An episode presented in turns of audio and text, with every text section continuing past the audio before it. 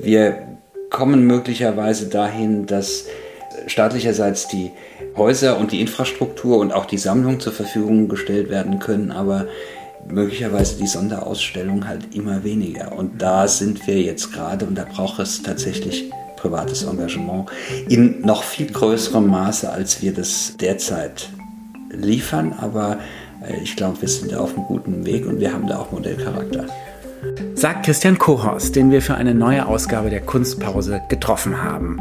Und mit Christian Kochhorst begrüßen wir endlich unseren neuen Vorstandsvorsitzenden der Freunde der Nationalgalerie hier in der Kunstpause. Christian ist Unternehmer und Investor mit einem Fokus auf Restrukturierungen. Das heißt, er und sein Team versuchen, Unternehmen zu optimieren, neu aufzustellen, vielleicht auch ein Stück weit zu verbessern. Welche seiner unternehmerischen Kompetenzen und persönlichen Leidenschaften er in den Verein der Freunde einbringen will, das hat er uns im Gespräch verraten. Wir, das bin ich, Felix von Böhm.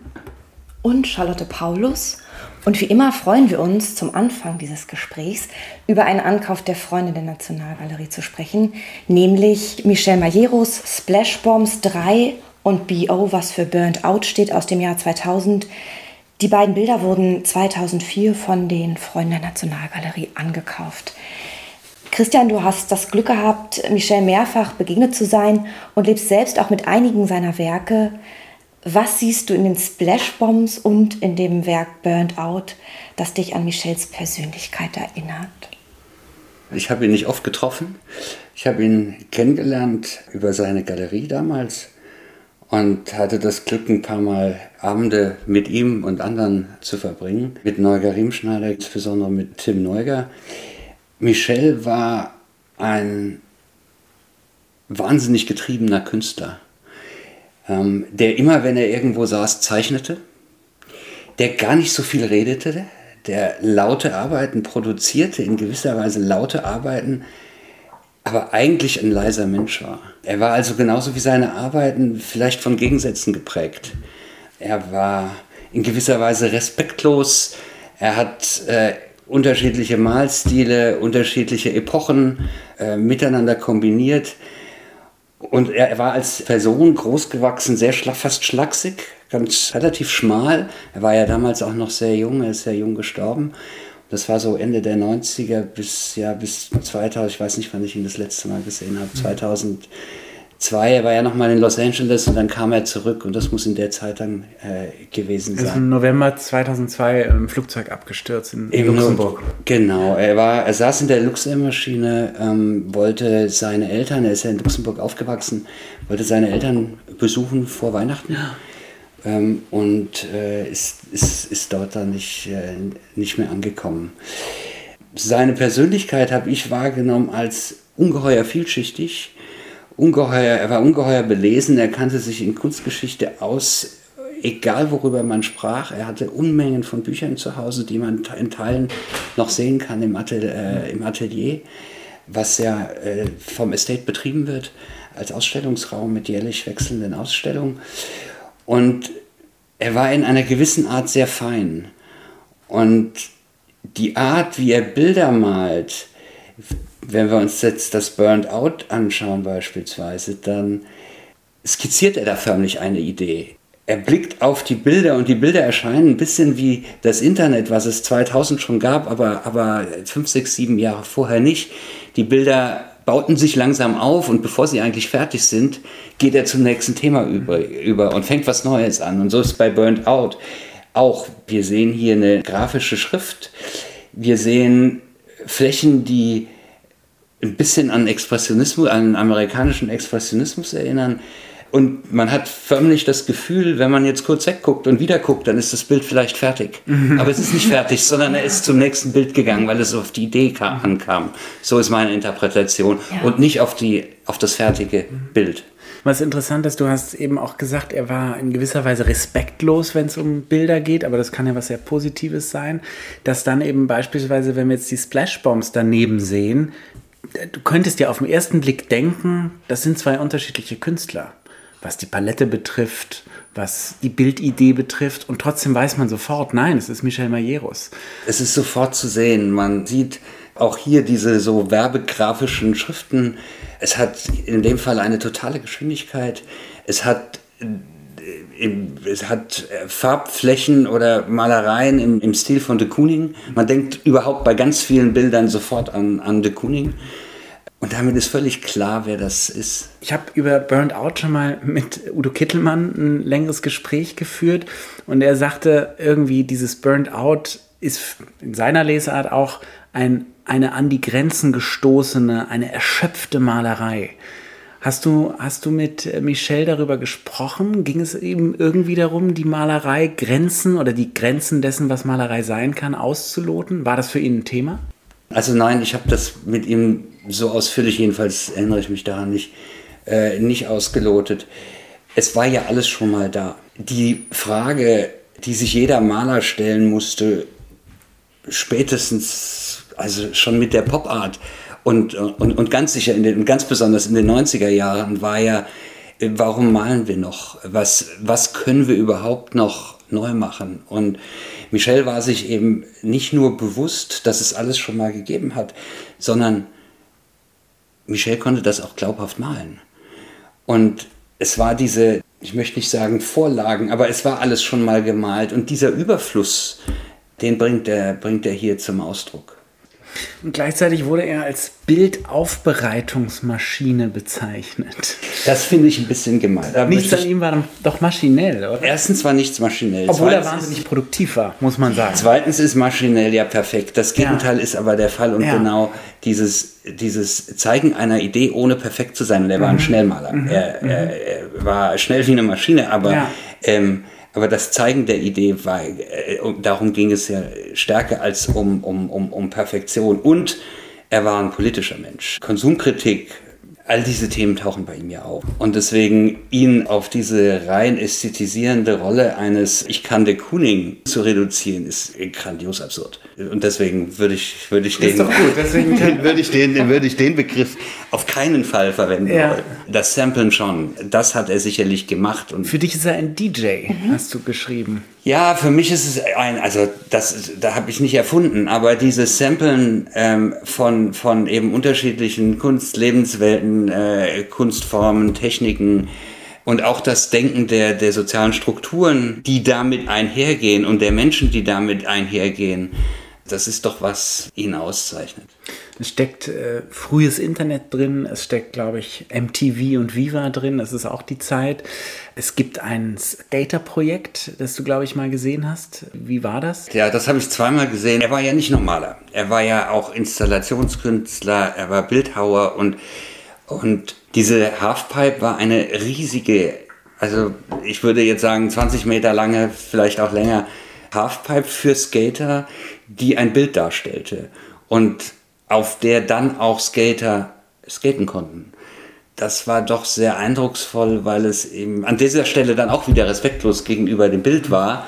Es ging um das Lebensmodell dahinter.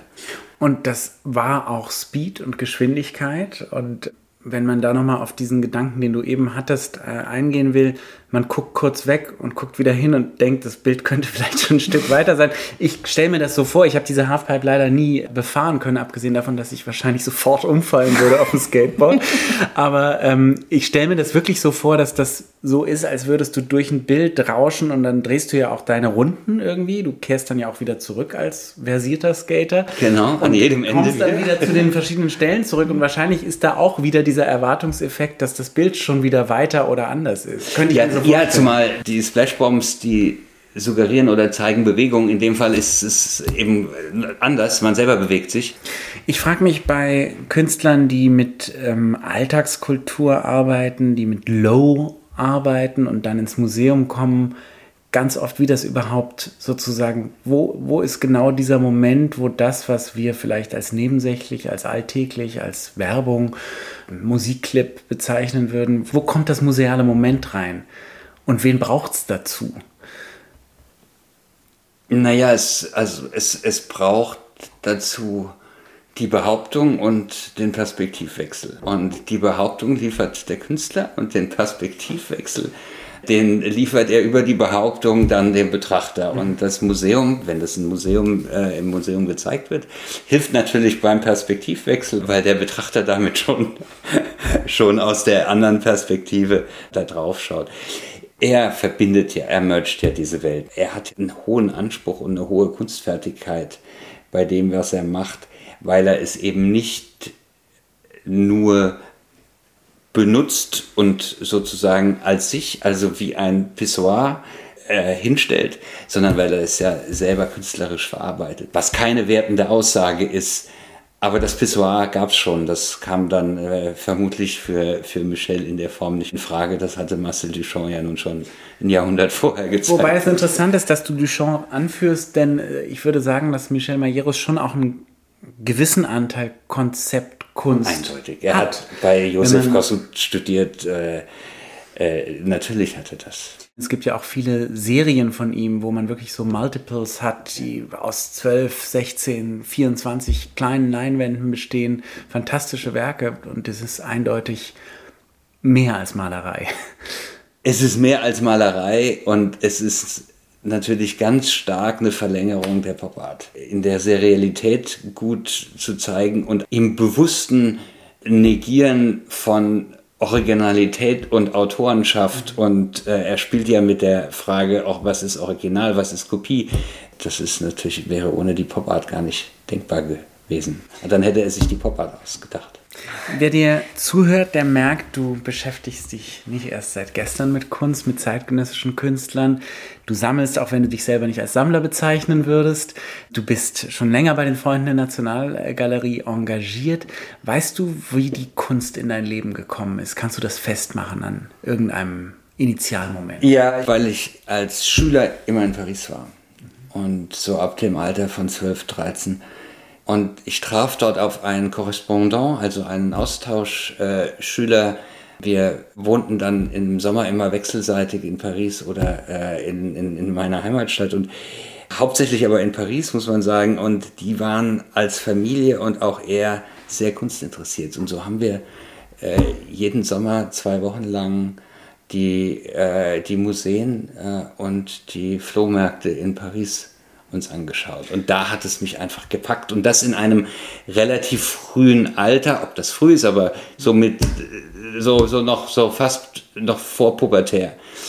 Und äh, das hat mich nicht mehr losgelassen. Das ist, das ist lustig, dass du es erzählst, weil ich bin genau in dem Alter in Paris groß geworden und ähm, bin ja auch ein Museumsmensch geworden. Diese Stadt ist da einfach vielleicht die beste Verführerin, die es geben kann. Ja, es war auf jeden Fall ein perfekter Einstieg und ich es war auch ein Einstieg, der, der sich, wo, wo, äh, bei dem ich mich eigentlich so an der Kunstgeschichte entlang gehangelt habe, so mit dem 19. Jahrhundert und dem ausgehenden 19. Jahrhundert, Impressionismus und so weiter an, anfangend äh, und dann immer weiter, bis, äh, bis mich als Student und dann insbesondere in Berlin die, die zeitgenössische Kunst gepackt hat. Es ist ein tolles Terrain gewesen, um das in der gesamten Breite zu verstehen und es hilft eben schon, wenn man die Kunst des jedenfalls späten 19. Jahrhunderts und des frühen 20. Jahrhunderts kennt, wenn man sich mit zeitgenössischer Kunst beschäftigt, weil es, ähm, äh, weil die Künstler das ja schließlich auch kennen. Das und, ist der Humus. Äh, und genau, das ist das Fundament in gewisser Weise. Und ich meine, es ist ja nicht, äh, nicht ganz äh, zufällig, dass Paris, seit du es kennengelernt hast als, als junger Mann, ähm, sich auch weiterentwickelt hat. Ich meine, wenn man sich überlegt, was seitdem alles für Institutionen dort entstanden sind, an Privatsammlungen, an äh, privaten Museen, jetzt zuletzt mit dem Zuwachs der Börse sozusagen, ähm, das ist schon sehr, sehr beeindruckend. Und ich glaube auch weltweit unique die Entwicklung, die Paris genommen hat, ist, ist, ist, ist völlig verrückt. Ähm, zwar schimpfen viele auf die dortige Regierung und Bürgermeisterin und so weiter, aber, aber wenn man das von außen kennt, dann, ich reibe mir jedes Mal, wenn ich wieder dahin komme, die Augen und denke mir, Mensch, was ist, wie weit sind die gekommen? Jedenfalls in den, in den Quartiers, in denen man sich dann so bewegt, ähm, die natürlich äh, eindeutig nicht die Problembezirke sind. Äh, das ist unfassbar. Gibt es im, im heutigen Paris eine Institution, wo du sagst, das könnte auch für uns hier in Berlin, da liegt eine Latte oder davon könnte man sich das und das abschauen? Oder ist es eher so die Gesamt, das Gesamtgefüge? Also für mich ist es, für mich ist es das Gesamtgefüge. Es sind für, wenn du jetzt auf die Nationalgalerie anspielst, nicht die ähm, äh, nicht die Privatsammlung sicherlich, ähm, die in sich sehr beeindruckend sind, äh, teilweise architektonisch und teilweise auch von dem, was sie zeigen. Und ich bin jetzt äh, nicht ständig in Paris, aber dann doch äh, äh, einmal im Jahr oder alle, alle zwei Jahre mal. Ähm, aber die Menge, die da ist und die Chance, äh, die wir ja leider nicht haben hier in Berlin, wir hätten ja das Centre Pompidou mal nach Berlin holen können. Wenn es jetzt zur Renovierung geschlossen ist, die Chance, das mal anders zu zeigen, äh, hätte, äh, darüber hätte ich mich sehr gefreut. Äh, Woran ist das gescheitert? Wie, das weiß ich nicht. Ich weiß nur, dass es, zu, dass es möglich gewesen wäre und dass, äh, dass wir es aber nicht angenommen haben. Ich hätte das sehr begrüßt, nicht nur aus der sozusagen aus dem Erfolg des, des, äh, des MoMA, was ja ungeheuer viele Menschen erreicht hat. Es geht äh, schon darum, Menschen zu erreichen und Menschen zur Kunst zu führen. Und das ist in, im Rahmen dieser damaligen Ausstellung unbedingt gelungen. Was nicht heißt, dass das nicht mit anderen Ausstellungen auch gelingt. Wir wollen natürlich heute auch ein bisschen, ähm, wenn wir schon den Vorstandsvorsitzenden unseres Vereins mhm. äh, hier im Podcaststudio sitzen haben, ähm, über die Freunde erfahren. Dir so ein paar Fragen stellen dazu, ähm, wie du die Freunde siehst, wie die Freunde vielleicht verändert werden müssen. Mich interessiert tatsächlich dein Blick eines Restrukturierers. Aber fangen wir mal beim Geschäftsmodell an. Wie ist eigentlich das Geschäftsmodell der Freunde aus deiner Sicht? Wie funktioniert das? Ich glaube, dass Zielgruppen eine große Rolle spielen, auch bei den Freunden. Und äh, wenn, es, wenn es um die Frage geht, was ist besonders wichtig, dann glaube ich, ist es besonders wichtig, dass wir in dem Prozess der Verjüngung bleiben. Und dass wir eine breite Mitgliedschaft haben, die einen starken Kern auch in dieser Altersklasse bis 35 oder meinetwegen auch bis 40 haben und, und nicht erst darüber hinaus, weil diese Kombination von Lebensphasen in dem Verein solch eine Gruppe von Förderern, und es sind ja tatsächlich Förderer, es sind Freunde, weil diese Kombination befruchtet und weil es viel mehr Energie zulässt und äh, Energie produziert. Das Geschäftsmodell der Freunde ist der Gestalt, dass wir eigentlich mehrere Zielgruppen abstrakt haben. Denn äh, der Zweck der Freunde ist ja, die Häuser der Nationalgalerie zu unterstützen. Das heißt, alle sechs Häuser und insbesondere die drei Haupthäuser, die jeder kennt, nämlich die alte Nationalgalerie, die neue und den Hamburger Bahnhof für die Zeit 19. bis 20. 21. Jahrhundert.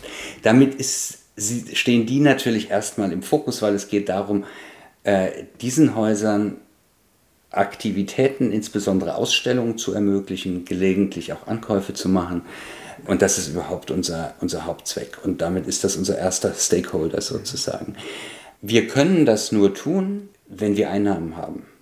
Und diese Einnahmen kommen von Mitgliedern, von Sponsoren, von Spendern, aber primär natürlich in der Konstanz von Mitgliedern und von Sponsoren.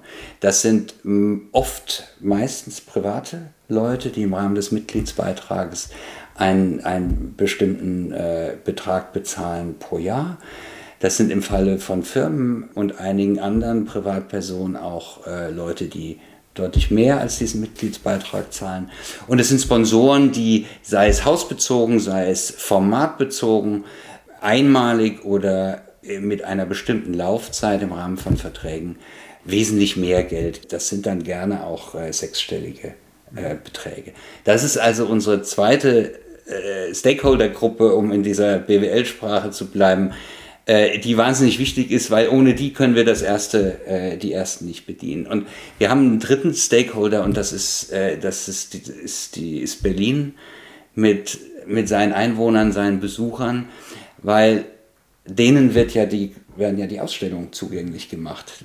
An sie richtet sich ja das Angebot der Museen. Und alle drei Gruppen, äh, also die Häuser, die Mitglieder und Förderer und Sponsoren und Berlin in dem Angebot, was sich an, an, an Berlin und seine, ähm, seine Besucher richtet, in dem Raum müssen wir die Freunde denken und entwickeln.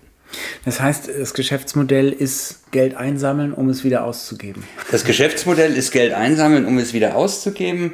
Aber das Geschäftsmodell ist nicht nur Geld, sondern wir als Freunde, wenn wir uns entscheiden, bestimmte Vorschläge der Häuser umzusetzen, dann geben wir nicht nur Geld den Häusern, sondern wir übernehmen äh, gerne und fast auch immer die Organisation dieser Ausstellung.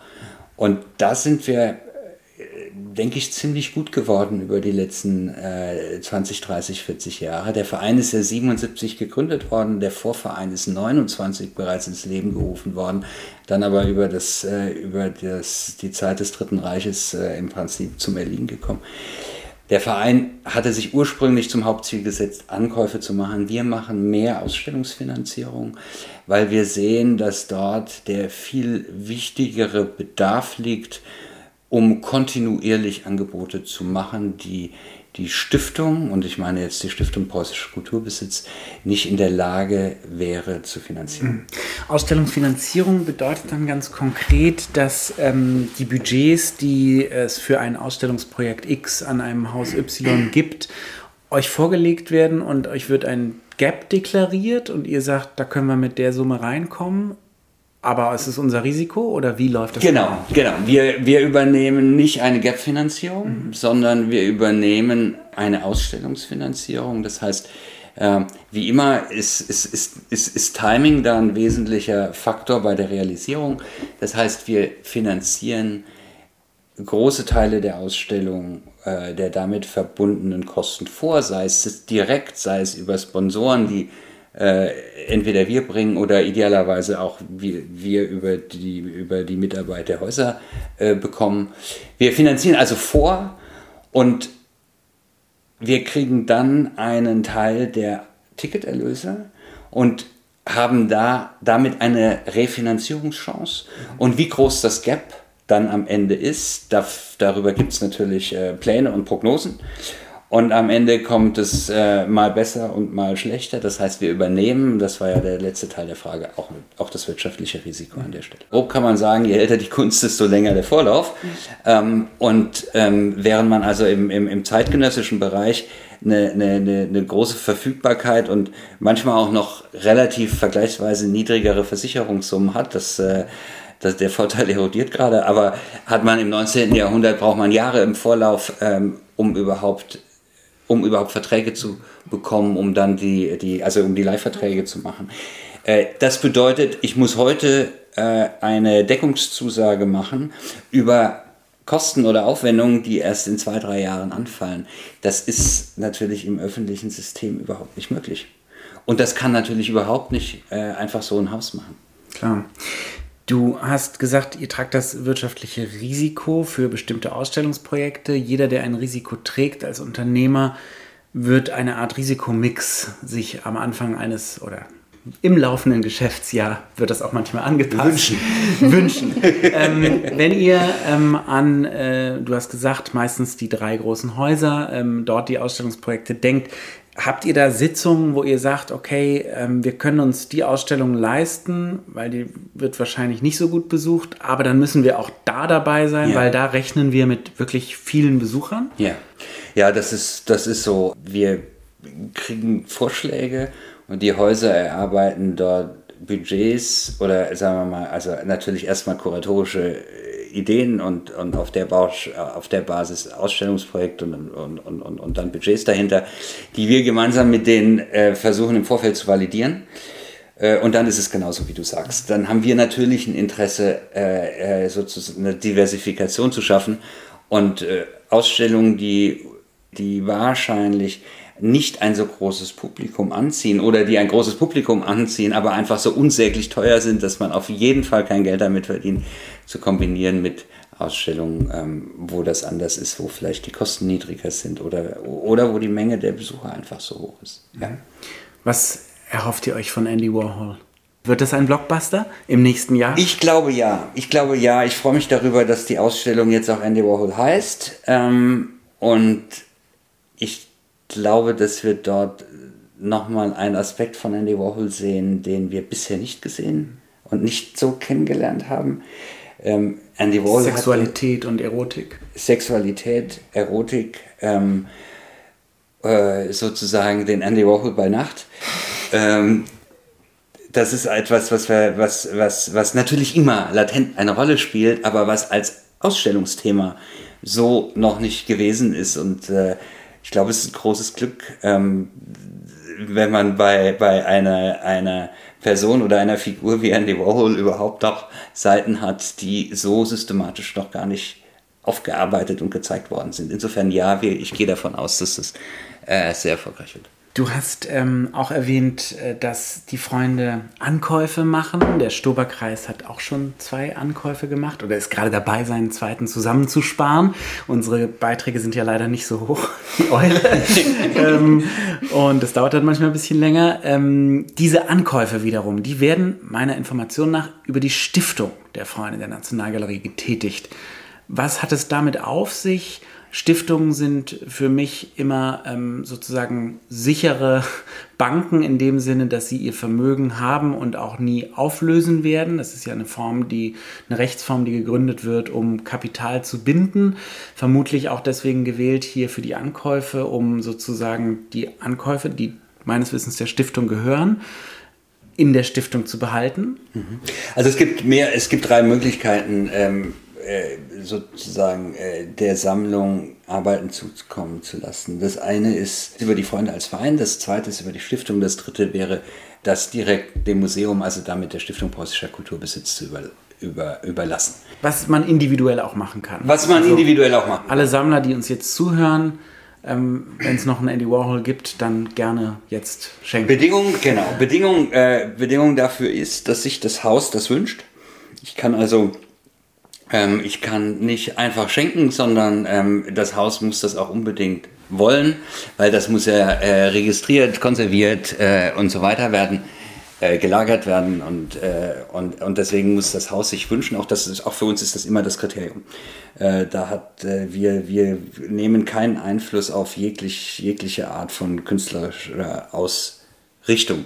Die Stiftung, die du ansprichst, ist damals gegründet worden aus einem, äh, einem wesentlichen Teil der Erträge aus der MoMA-Ausstellung vor 20 Jahren, ähm, die damals wahnsinnig teuer war, aber noch viel erfolgreicher als teuer. Und daraus sind erhebliche Überschüsse ähm, generiert worden. Das Barbie-Modell sozusagen. Und die hat man, die hat man, die hat man, die hat man, äh, die hat, äh, die hat man damals entschieden, nicht sofort auszugeben, sondern zu behalten und aus den Erträgen die in den vergangenen Jahren aufgrund der Niedrigzinsphase äußerst überschaubar waren und die jetzt vermutlich erstmalig wieder interessanter werden, aus den Erträgen kontinuierlich zeitgenössische Kunst von zeitgenössischen Künstlern zu kaufen. Und das ist die Stiftung. Ansonsten nehmen auch wir Schenkungen entgegen, wenn die Häuser sich das wünschen. Das passiert tatsächlich relativ häufig.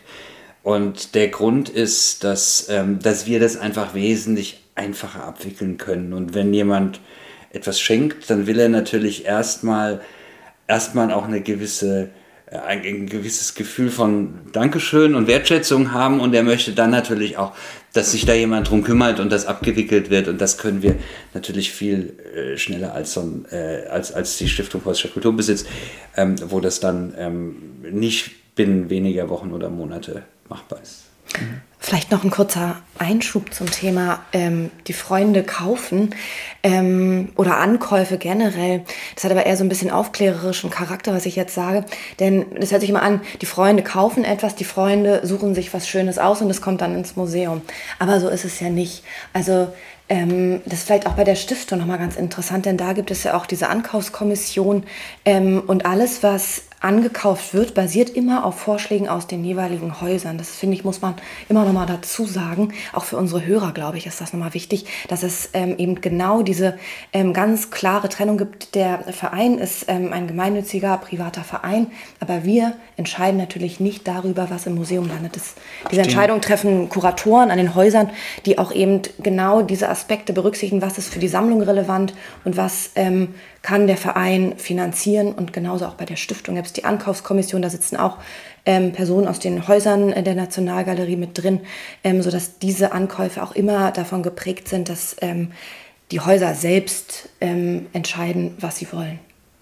Die Freunde dienen dem Museum. Richtig, ja, das ist aber auch eine wichtige Rolle nochmal unseres Absolut. Vereins nochmal zu unterstreichen, finde ich. Jetzt, wo wir die mhm. Strukturen so ein bisschen ähm, erklärt haben und auch die Funktionsweisen dieses Nicht-Geschäftsmodells, ähm, würde mich interessieren, dein Blick als, als ein Restrukturierer. Äh, zumindest glaube ich, hast du dich beruflich viel mit diesen Fragen beschäftigt. Wie kann man eine Struktur besser aufstellen, optimieren? Was muss sich verändern? Was muss sich bei uns vielleicht verändern? Was kann in dieser Struktur der Freunde der Nationalgalerie besser werden? Wo, wo schlägt dein Restrukturierungsherz höher? Oder woran willst du dich machen? Ja, also Restrukturierung wird ja immer ausgelöst durch einen äh, vorhandenen oder antizipierten Druck, äh, sei es Wettbewerbsdruck. Bei uns ist es ganz sicher auch so. Ähm, und ähm, wir, wir können noch nicht auf alle Fragen der Zukunft Antworten geben, weil wir die Fragen vielleicht noch nicht kennen. Aber einige Sachen liegen auf der Hand. Äh, das erste ist nämlich ein erheblicher Kostendruck, der dazu führt, dass das Ausstellungsmachen dramatisch teurer geworden ist, als wir das vor fünf Jahren oder, vor zehn Jahren hatten. Ähm, das liegt an, an der Veränderung von Personalkosten, Transportkosten und so weiter. Das kennt jeder ähm, auch aus anderen, aus anderen Lebensbereichen. Das heißt, wenn wir diese Rolle annähernd so wie in der Vergangenheit ausfüllen müssen, dann müssen wir uns stärker dann müssen wir einfach mehr Geld einnehmen. Ähm, und damit ist, ist, ist, ist auf der Einnahmenseite schon mal, schon mal eine Aussage gesetzt. Die kann von mehr Mitgliedern kommen oder von anderen Mitgliedsbeiträgen und die kann auch davon kommen, ähm, dass vielleicht einige mehr geben, einige Unternehmen mehr geben, was immer schwieriger wird, weil die diese ganzen Compliance die auch die Personalkosten-Thematik die, die, die, dieselbe Thematik haben. Mhm. Das heißt, wir werden stärker als in der Vergangenheit darauf angewiesen sein, auch von Privatleuten ähm, unterstützt zu werden. Wir haben das schon mal gemacht, nämlich in den letzten drei Jahren, als wir während der Corona-Zeit ähm, die, die neue Nationalgalerie eröffnet, eröffnet haben, beziehungsweise wir die Eröffnung unterstützt haben, um es präzise zu sagen, ja. haben wir die Freunde der, der Wiedereröffnung ähm, gegründet, genau mit der Zielrichtung zu sagen, Mensch, schaut mal jetzt, wir finden in Corona-Zeiten keinen Sponsor, weil keiner ein Commitment macht, wenn er danach nicht weiß, ob dieses Geld ausgegeben wird, aber die äh, Türen geschlossen bleiben. Ähm, äh, und deswegen, deswegen haben wir uns an Privatleute vielfach aus dem Mitgliederkreis gewandt und waren tatsächlich dort außerordentlich erfolgreich. Das hört dieses Jahr auf. Dieses Programm war auf drei Jahre angelegt äh, und wir werden dafür einen Ersatz brauchen. Wir werden also äh, in, im nächsten Jahr versuchen müssen, äh, das aufzufangen. Und wir werden natürlich auch versuchen, ähm, auf der Corporate-Seite, also auf der, auf der Sponsorenseite ähm, ähm, aktiv zu bleiben. Wie dramatisch ist die Situation an den Museen? Was ist zu euch durchgesickert? Also was ich höre ist, ähm, und ich treffe den, den Präsidenten nächste Woche, äh, der wird es mir vielleicht auch nochmal sagen oder bestätigen. Präsidenten der SPK. Der SPK, genau. genau. Ähm, äh, aber was ich höre, ist, dass die Budgets dramatisch gestrichen sind, weil die alleine die Personalkosten auch auf der Dienstleister äh, also der Fremdleistungsseite, so stark angestiegen sind, dass einfach kein Geld da ist.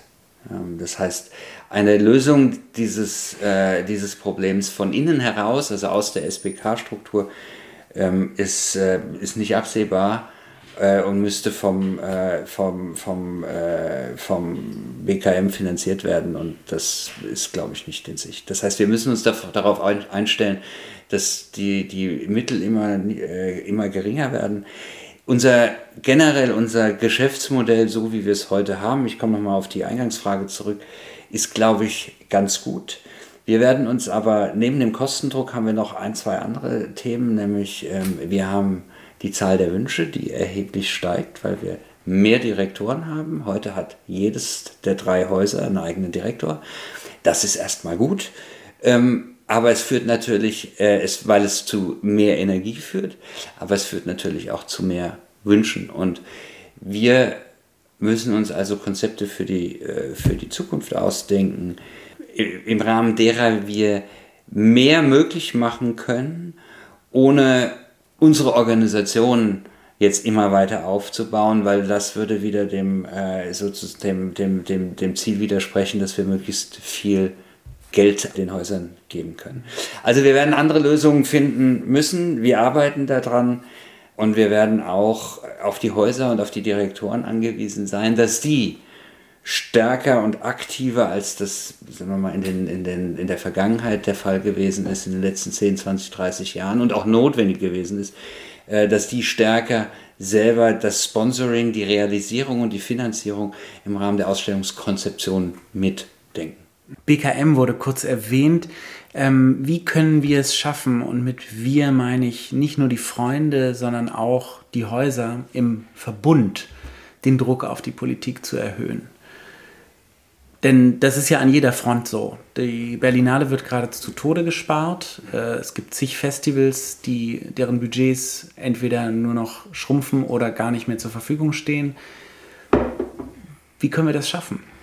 Wenn wir wollen, dass die Budgets nicht dramatisch schrumpfen, dann glaube ich, muss die, die Qualität der Politik und die Qualität des Standorts in Deutschland unbedingt erhalten bleiben. Äh, es gibt nur zwei Möglichkeiten, um mehr Steuern einzunehmen und eigentlich ist die Frage ja die Antwort auf die Frage, äh, es müsste dann eigentlich dort ansetzen. Entweder, entweder ich erhöhe die Steuern pro Person oder äh, pro Firma oder aber ich setze Kräfte frei, indem ich eine gute Standortpolitik betreibe. Und die Verunsicherung, in die wir gerade politischerseits fahren, was die politischen Prozesse und deren Transparenz und und, und vielleicht auch Zielgerichtigkeit äh, angeht. Äh, und auch die Kosten, die dahinter stehen, sind wahrscheinlich nicht dazu geeignet, um eine positive, optimistische Stimmung zu verbreiten. Äh, und das muss dringend anders werden. Ähm, wenn die Finanzierungskraft des, des Staates nicht immer weiter sich reduzieren soll, dann müssen wir an der Stelle äh, erfolgreicher sein. Du hast in dem Gespräch beschrieben, wie du als junger Mann in Paris, wie dir die Augen geöffnet wurden. Ich glaube auch, dass ähm, das Museum noch weniger als kultureller Ort und viel stärker als gesellschaftlicher Ort betrachtet und auch so an die Politik kommuniziert werden muss. Es ist ein Ort der Inklusion, es ist ein Ort der Öffnung, der Education. Diese ganzen Aspekte, die eigentlich mit dem BKM viel weniger zu tun haben als mit dem Familienministerium, um mal ganz doof zu sagen, finden auch am Museum statt. Aber das Familienministerium beschäftigt sich gerade mit, mit administrativen Fragen und, äh, und, und, und, Begrifflichkeiten. Ich finde das, find, ich find das sehr gut. Du, du, äh, du äh, beziehst dich ja auf die dritte Stakeholder-Gruppe und die macht die Relevanz für uns aus. Wir machen das alles am Ende, um, um Menschen zu erreichen, um Menschen das Sehen zu ermöglichen, um Horizonte zu verschieben, um um, äh, um eine Inklusion zu ermöglichen.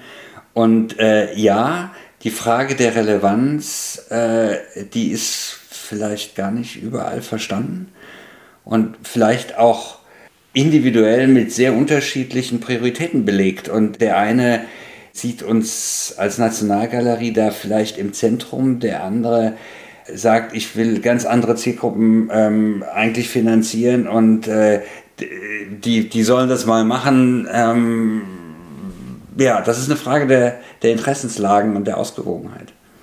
Und auch welche Relevanz die Politik diesen Institutionen beimisst. Also ähm, wenn sozusagen, weil der entsprechende Haushalt nicht da ist, ähm, die äh, Haltung ist zu sagen, naja gut, dann äh, müssen wir halt die Häuser schließen, das spart ja dann kräftig, ähm, macht man sich aber keine Gedanken darüber, was das auch gesellschaftlich auslöst, wenn dann ähm, bestimmte Häuser vielleicht irgendwann mal zubleiben. Ist dann zwar gespart, aber am falschen Ende aus meiner Sicht. Aber ähm, soweit sind wir noch nicht, aber im Raum steht es ja bereits. Was vielleicht, ich bin ja Grundoptimist, ähm, ganz schön ist, wenn der Druck, wie du sagst, so hoch im Kessel ist, mhm. Dass eine Mitgliedschaft bei den Freunden der Nationalgalerie eben neuerdings ein neues Bewusstsein der Verantwortung mit sich zieht.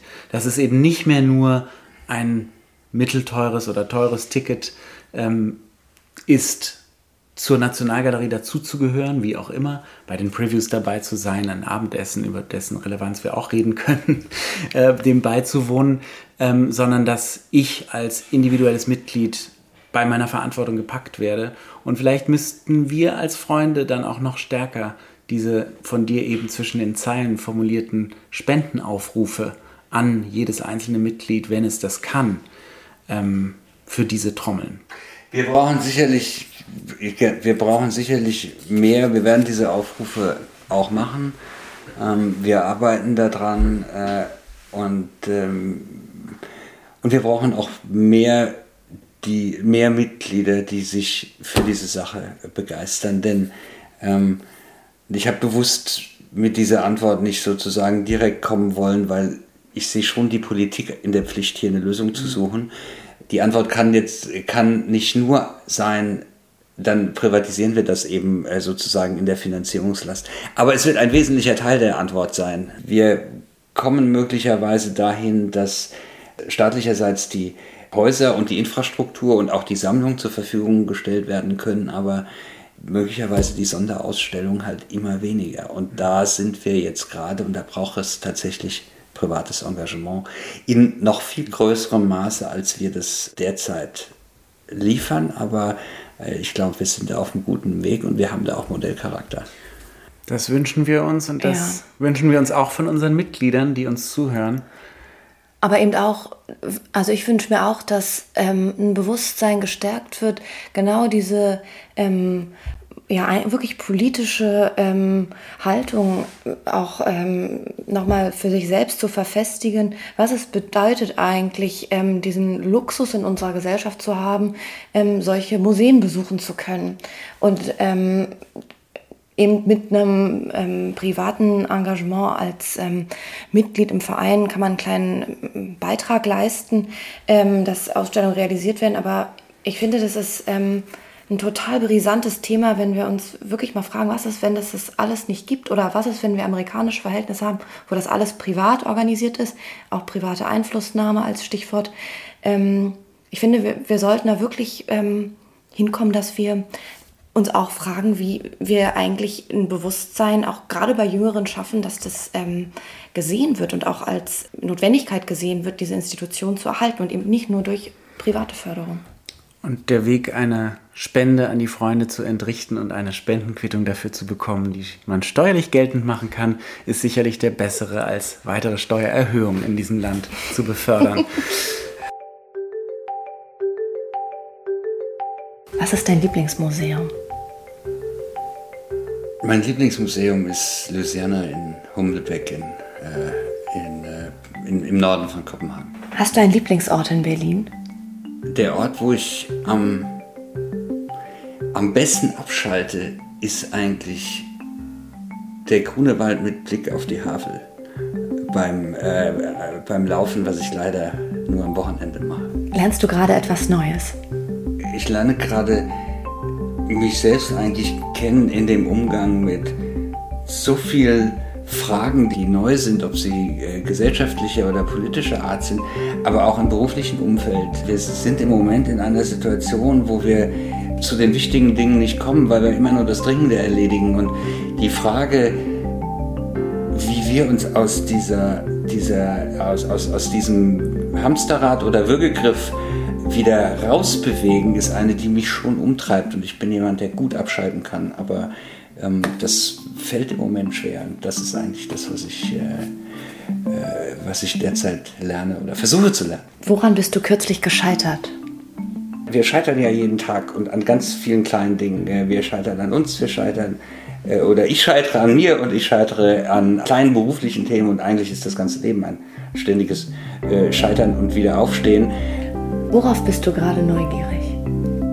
Ich bin wahnsinnig neugierig wo wir in einem Jahr stehen. Das betrifft alle Lebensbereiche, private Lebensbereiche, berufliche Lebensbereiche, Lebensbereiche von Kollegen, von Mitarbeitern. Das betrifft die Freunde. Ich kann mich nicht erinnern, jemals äh, so stark und so multidimensional äh, Strukturbrüche gesehen zu haben, wie wir das, wie wir das derzeit haben. Und es wäre wünschenswert, wenn jeder wenn jeder im Miteinander sich das bewusst machen würde und, und sich, sich klar machen würde, dass er in, in dieser Zeit, die für alle schwierig, sicherlich schwierig ist, nicht zusätzliche Hürden aufbaut, sondern versucht, das Leben zu vereinfachen, dann hätten wir so wahnsinnig viel gewonnen. Ähm, aber das äh, äh, gelingt nicht immer und dann sind wir wieder bei der Frage des Scheiterns. Und es ist erstaunlich, dass du die Frage stellst, wo wir in einem Jahr wären, denn wir alle wissen, die Politik macht Fünfjahrespläne, Unternehmen machen manchmal sogar Zehnjahrespläne. Dass man nicht sagen kann, wo wir in einem Jahr stehen, das habe ich auch noch. Vielen Dank für das Gespräch. Dankeschön. Danke. Und euch vielen Dank fürs Zuhören. Ihr könnt uns auf Instagram folgen und wir kommen sicher noch mit zwei Folgen dieses Jahr zurück.